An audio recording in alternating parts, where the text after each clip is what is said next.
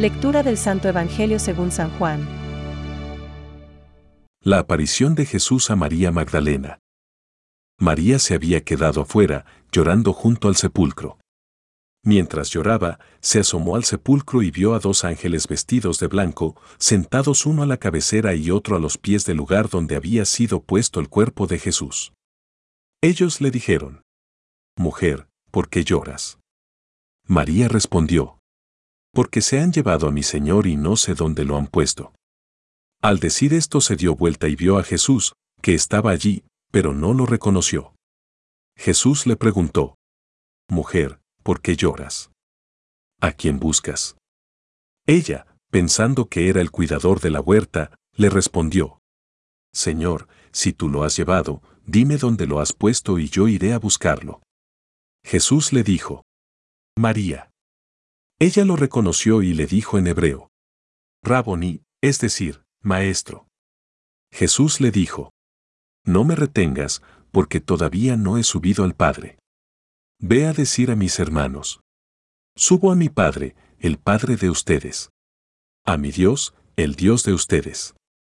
María Magdalena fue a anunciar a los discípulos que había visto al Señor y que Él le había dicho esas palabras. Es palabra de Dios. Te alabamos, Señor. Reflexión. Fue María Magdalena y dijo a los discípulos que había visto al Señor.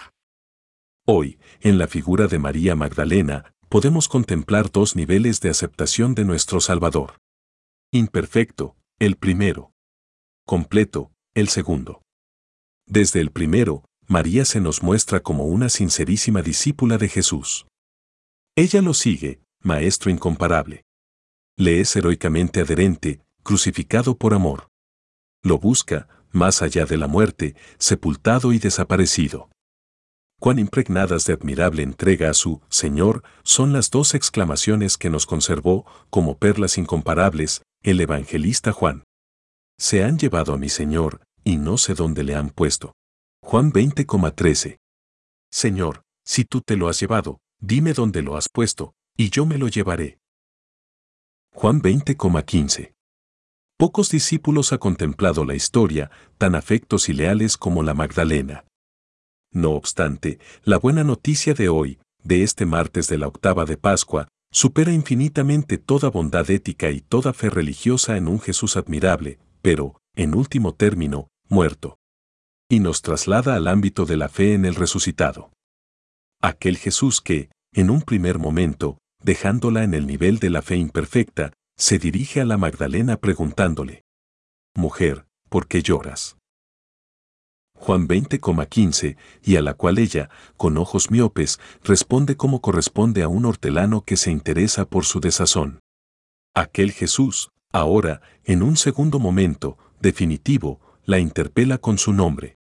María, y la conmociona hasta el punto de estremecerla de resurrección y de vida, es decir, de él mismo, el resucitado, el viviente por siempre. ¿Resultado?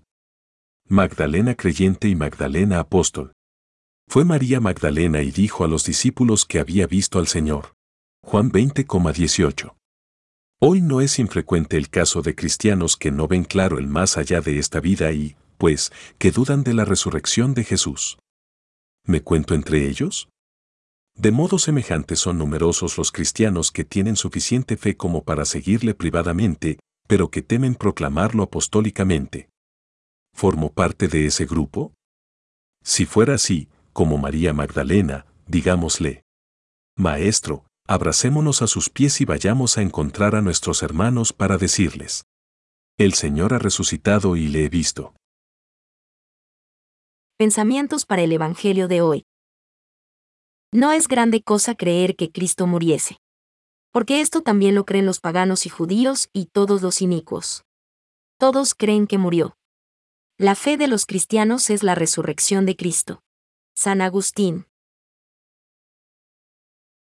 En la resurrección de Jesús se ha alcanzado una nueva posibilidad de ser hombre, una posibilidad que interesa a todos y que abre un futuro, un tipo nuevo de futuro para la humanidad. Benedicto XVI. La sacudida provocada por la pasión fue tan grande que los discípulos, por lo menos, Algunos de ellos no creyeron tan pronto en la noticia de la resurrección. Los evangelios, lejos de mostrarnos una comunidad arrobada por una exaltación mística, nos presentan a los discípulos abatidos y asustados.